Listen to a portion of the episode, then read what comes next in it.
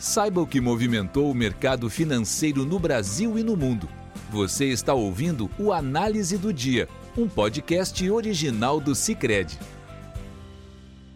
Olá pessoal, muito obrigado por estarem nos acompanhando em mais um podcast do Cicred. Aqui quem fala é Gustavo Fernandes, da equipe de análise econômica. E hoje, nesta quinta-feira, 2 de junho de 2022, vamos falar sobre os fatos que movimentaram o mercado financeiro aqui no Brasil e no mundo. Na Europa, as bolsas fecharam majoritariamente em alta, quadro resumido pelo índice pão-europeu Stock 600, que encerrou o dia com ganho de 0,57%. Apesar disso, o dia foi de baixa liquidez por conta de um feriado no Reino Unido que manteve os mercados britânicos fechados. Hoje pela manhã, a Eurostat divulgou o índice de preços ao produtor da zona do euro, que veio com um crescimento de 37,2% em abril, ante igual mês do ano passado, ganhando força ante o crescimento anual de 36,9% observado em março e abaixo da expectativa dos analistas, que previam alta de 38,6%.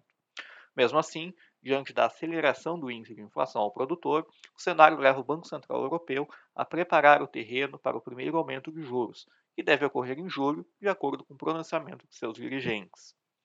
Apesar disso, as principais praças europeias operaram, operaram em alta nesta tarde. O índice DAX de Frankfurt subiu 1,01% e o CAC 40 de Paris teve alta de 1,27%. No radar dos investidores também esteve o anúncio da China sobre a criação de uma linha de crédito de 800 bilhões de yuans para o financiamento de projetos de infraestrutura. O anúncio forneceu forte impulso aos contratos de cobre em Nova York, já que o país asiático é um dos principais motores da demanda pelo metal. As bolsas de Nova York fecharam em alta nesta tarde. O Dow Jones fechou com um crescimento de 1,33%, o S&P 500 cresceu 1,84% e a Nasdaq avançou 2,30%. O dólar perdeu força diante de uma cesta de seis moedas fortes, o índice DXY tendo recuado 0,73%. Boa parte desse otimismo nas bolsas dos Estados Unidos veio dos dados de emprego divulgados no país.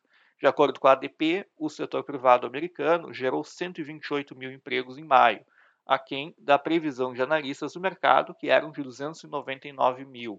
A pesquisa é considerada uma prévia para o relatório de emprego do Departamento do Trabalho dos Estados Unidos, o payroll, que inclui também os dados do setor público e será divulgado amanhã. Esse último dado, o payroll, é levado em conta na decisão de política monetária do Fed. O fato dos dados de emprego terem vindo fracos afasta a possibilidade de uma alta agressiva dos juros por parte do, do FONC, o Comitê de Política Monetária dos Estados Unidos. Os contratos futuros de petróleo fecharam em alta nesta quinta-feira. Investidores se atentaram ao anúncio da OPEP+, quanto ao aumento de sua produção diária para 648 mil barris a partir de julho, mas avaliaram que esse número é baixo, levar em conta a dificuldade que a própria OPEP teve em aumentar sua produção recentemente e os riscos da oferta russa sair do mercado, tendo em vista o aumento das sanções. Com isso, o contrato para julho do petróleo WTI fechou com alta de 1,40%, cotado aos 116 dólares e 87 centavos o barril. Já o petróleo do tipo Brent para agosto subiu 1,14%, com o barril sendo cotado aos 117 dólares e 61 centavos. Aqui no Brasil, o destaque foi para a divulgação dos dados do PIB referentes ao primeiro trimestre de 2022. O indicador veio com alta de 1% na variação trimestral em relação ao quarto trimestre de 2021, abaixo das nossas projeções e da mediana do mercado, que eram de crescimento de 1,2%. Apesar do dado ter vindo abaixo do esperado, um crescimento de 1% é um número forte para uma variação trimestral e indica que a economia teve bom desempenho no primeiro trimestre. Contribuíram para isso dois fatores. Um deles é a exportação de commodities e o segundo é a continuidade do movimento de reabertura da economia.